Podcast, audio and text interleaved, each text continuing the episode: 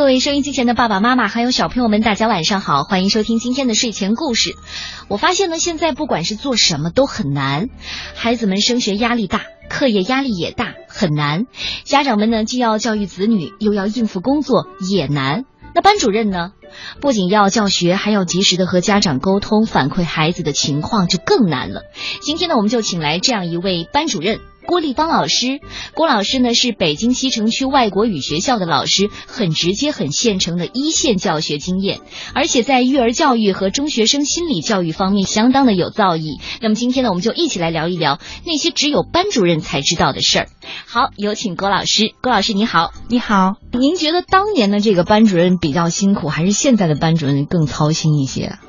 嗯，怎么说吧，我们小时候班主任那个时候很严厉。孩子们不敢做什么，我们是被吓的，所以说我们要心惊胆战的，然后去学习，去完成作业，然后第二天老师要不然就会罚我，怎么怎么样。现在孩子不怕的，而且非常个性化。每个家庭培养的孩子都是一个个体，都很个性。当然，这种是好的方面，不好的方面就是教师很难管理。国外的为什么是小班制授课？但是我们中国目前它达不到这个条件，特别是北京一些好小学，甚至会达到一个班甚至四十个人，老师大方向把握很好，可能就已经不错了，已经是一个非常负责任的老师了。因为我自己有亲身体会，在学校里，小孩子还比较调皮，你还要给他做心理工作呀，各方面的工作，然后学习上还要抓。学校要评比，然后其他的过节还要给孩子们组织活动啊等等，所以教师特别忙，他可能会关注到一部分孩子，可以说能够仔细关注到的是三分之一的孩子。那不被关心的怎么办？大部分都是靠自己的这种修炼，或者是父母就非常重要了。家长很重视孩子的行为习惯，那么我们老师哦知道，原来我班里有一个这样的学生，我要关注他，因为他妈妈或爸爸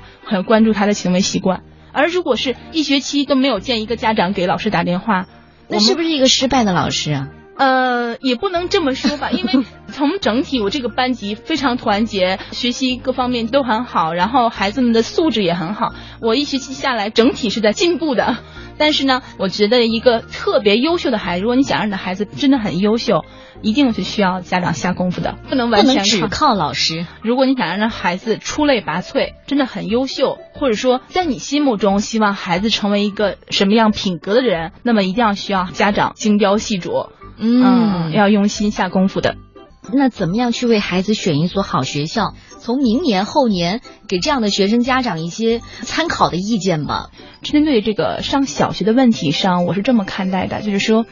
首先，第一点不能折腾孩子，也不能折腾父母，不能因为要上一个重点学校而找一个离自己家非常远，然后又折腾老人、折腾父母、折腾孩子的这样一个学校。我就认为家境是宝，因为毕竟小孩子是长身体的时候，所以说他需要更多的时间去玩儿。只要把孩子这种玩的潜能发挥出来以后，孩子长大以后学习不会差。小的时候玩透了，他长大时候会专心学习。很多家长正好是本末倒置，小的时候，哎呀，感觉我的孩子就是一个希望，是一个宝，然后呢，不能输在起跑线。哎，对，不能输在起跑线上，一定要全部精力就放在孩子，让孩子好好学习。结果把孩子逼坏了。小学时候学这个学那个，可能报了十多门课外班，还天天折腾在名校的来回的路上。但真正就是说，到了三四年级难一些的学业的时候，孩子如果万一考不好，慢慢的家长就是失望失望，然后到小升初，慢慢这个孩子就被家长绝路哈。对对对，是这样。嗯，因为您是中学老师，但是呢，您是直接的看到这个小学的教育成果的。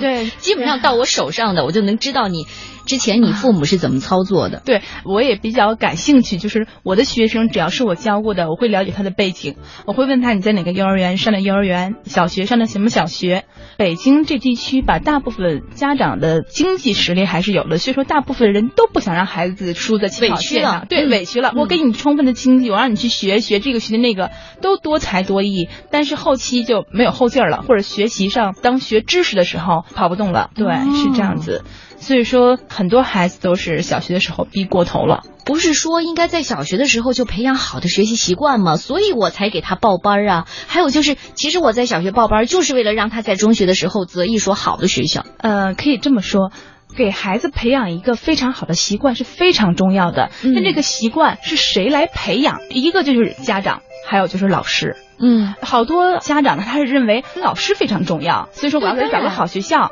但是我们要想一个问题，一个老师在学校里至少要对几十个孩子，你觉得他能管得过来吗？他管不过来。他可能就是说我整个班风会很好，但是他回家以后，特别是小学，他本来学业量不是很大，大部分是需要家长来操心的。那么在回家以后这段自觉学习的时间，这个是养成这样的一个好习惯，比如说完成作业，完成作业以后，哎，跟家长这种亲子互动，我们要扩大阅读量等等，就是找一些自己感兴趣的事情来做，是培养这样一个好习惯，而不是说上完学了，哎，你孩子作业写完了吗？写完了，写好写完了，我不管了。那么回家还就是玩游戏或者大量时间看电视，或者跟家长一起在家里做一些不适合孩子做的事情。这个孩子说白了，他的行为习惯并没有养好，特别是自觉学习的习惯。如果真到初中或者小学高年的时候，知识量一旦加大，非常吃力，然后他就会遇到这种受挫感很强，时间长了就就不爱学习了。其实我是有一个伏笔在埋的，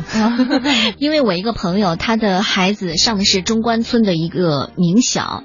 他特别语重心长的跟我说，上了好学校呢，老师要是下足了功夫，家长真的很省心。所以这就是大家为什么趋之若鹜，一定要上名校，认为上名校就能找到好老师，因为好的这个师资可能就流向好的学校。所谓的好学校，是因为教学各方面比较严格哈，比较规范。那么你的孩子如果小学的时候，你把这种靠外力，而不是靠培养自己孩子真正的对学习充满了兴趣，或者说自己有很大的这个对某方面，比如体育啊、音乐有很大的兴趣爱好，而你靠外力来给孩子呃施压，孩子比如说老师很负责任，老师是对孩子很好，但万一换了老师怎么办？哦，不能接受啊！对呀，他孩子一下就垮掉了，会有这样的学生。所以说我还是认为发掘孩各方面的主动性。不管是学习的，还是他对生活的这种热爱，或者说他的品质，都是他自己从内到外去发散出来的。不要靠这个老师、好学校影响你人生，你怎么能保准你一直平平坦坦的呢？如果一旦要是遇到一个坏人，或遇到一个坏的老师，人生观就已经倒塌了。对对对，他受不了这样的压力，或受不了这样的环境，他会认为我怎么这么悲惨。我身边也有一些那个经过历练的孩子，嗯，对，比如说不管换什么样老师，对这个孩子是没有特别大的波动，他反而自己就是这种学习主动性非常好，习惯也非常好，他后劲是非常大的。哦，当我发现这所学校并不太适合孩子的时候，我该在什么时候为孩子做第二次选择？这个非常的关键，我觉得这也是你书中非常有价值的一个地方。根据经验吧，小学四年级比较好。哦，四年级最迟就是五年级，但是五年级稍微有点晚了。为什么呢？比较功利性的方面来说，就是呃，现在目前就是小升初，它是需要一些，比如说你的每年的成绩呀，什么三好生啊，一些荣誉的，它是从四年级开始算。小学前三年是不算的，比如这个孩子他小学表现非常好，然后三年级都是什么三好生，结果换了所学校，哇，成绩一下下来了，对他是有影响的。嗯，那么如果要是说四年级，你要说，哎，这个学校不好，不太合适这个孩子，或者说因为家庭我们家搬家呀等等什么因素，要给孩子准备转学的话。孩子一般他的心理承受能力至少需要半年来适应这个学校和老师环境环境还有同学，特别是对孩子来说，他的朋友变了，这个对他影响非常大。四年级如果一晃哎适应了，然后等四年级下一期成绩有所起色，那么五年级就开始冲了，哎，所以说如果要是在五六年级就给孩子转学啊，反而会给孩子耽误一些孩子的时间。好，刚才呢我们说了这个二次择校的问题，那接下来肯定要说一下，如果说我们孩子回来说，妈妈我不喜欢我们的某一个学科老师，这个怎么办呢？呃，很多家长都会听到，因为呃这个孩子他这种主观判断是非常强的，然后他会直接告诉爸爸妈妈他喜欢谁不喜欢谁，而且好多家长呢从幼儿园我就发现有这样的家长，他孩子一旦说某某老师不好的时候，他会说啊真的吗？这老师有什么问题？我要上学校找他去，或者第二种家长就是说。那个我不管，不想处理，只要不是很过分，我就随大众。但实际上，我们在日常生活中，一旦听到孩子有这样的想法，抱怨，嗯，抱怨，首先第一步，家长不要太多说，一定要去了解情况，要跟老师沟通，可以从侧面其他老师那里沟通，或者跟班主任沟通，或者如果这个老师你跟他打一次交道，发现他很开明的话，可以直接跟他沟通。嗯，因为有些孩子对老师的这种偏见是很小的事情，对，比如说。他可能上课趴着睡觉，老师提醒他了，那么我怀恨在心。啊，对，很很讨厌他，或那会儿很不对他了，或者这个老师那个说话有口音。啊，说话有口音，太土了，或者说整天邋里邋遢等等的问题，都会让孩子不喜欢这个老师。所以说，当了解这些情况，跟老师要反馈一下，因为老师其实，在课堂上，他只要没跟某个学生发生很大的冲突，他是不会太在意哦，这个学生不喜欢我呀，我不知道，他是不知道的。那么，一旦家长如果能跟这个老师沟通上以后，告诉老师，大部分老师都会课下来跟他聊一聊，或者说稍微多关注一下。其实这孩就是想得到关注。比如说他是学语文的还是学外语老师，那么课下里多给他开点小灶啊，偶尔谈一谈，哎，让这孩子觉得很温暖，他马上对你的那种误解就消除了。但你说的这是老师方面的，对对，而且还要碰到一个好老师，他愿意去跟孩子沟通。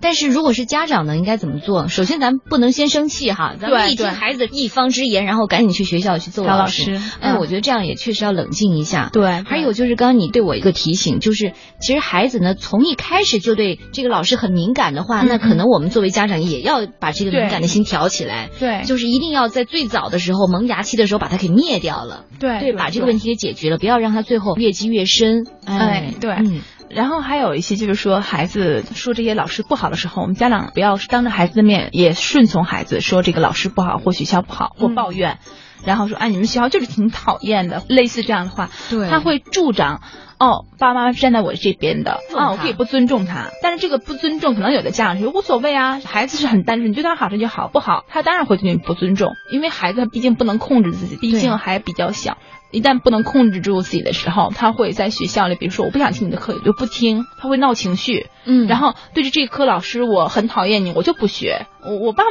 都不喜欢你，啊，你留作业太多了，然后我怎么能完成呢？我不写了，等等这些因素会造成就这个破罐破摔，甚至会偏科呀，后期的影，等他意识到的时候就晚了，比如说两年过去了，甚至这个孩子这一科可能就废掉了。哦，所以我觉得还是家长千万不要把这根筋给松了哈。对对，但一定要警惕孩子回来跟你说的这是所有的话。嗯嗯。另外呢，我们刚才也说到了，如果这个孩子不喜欢那个老师，很有可能就偏科了哈。如果遇到偏科该怎么办呢？班主任怎么看的？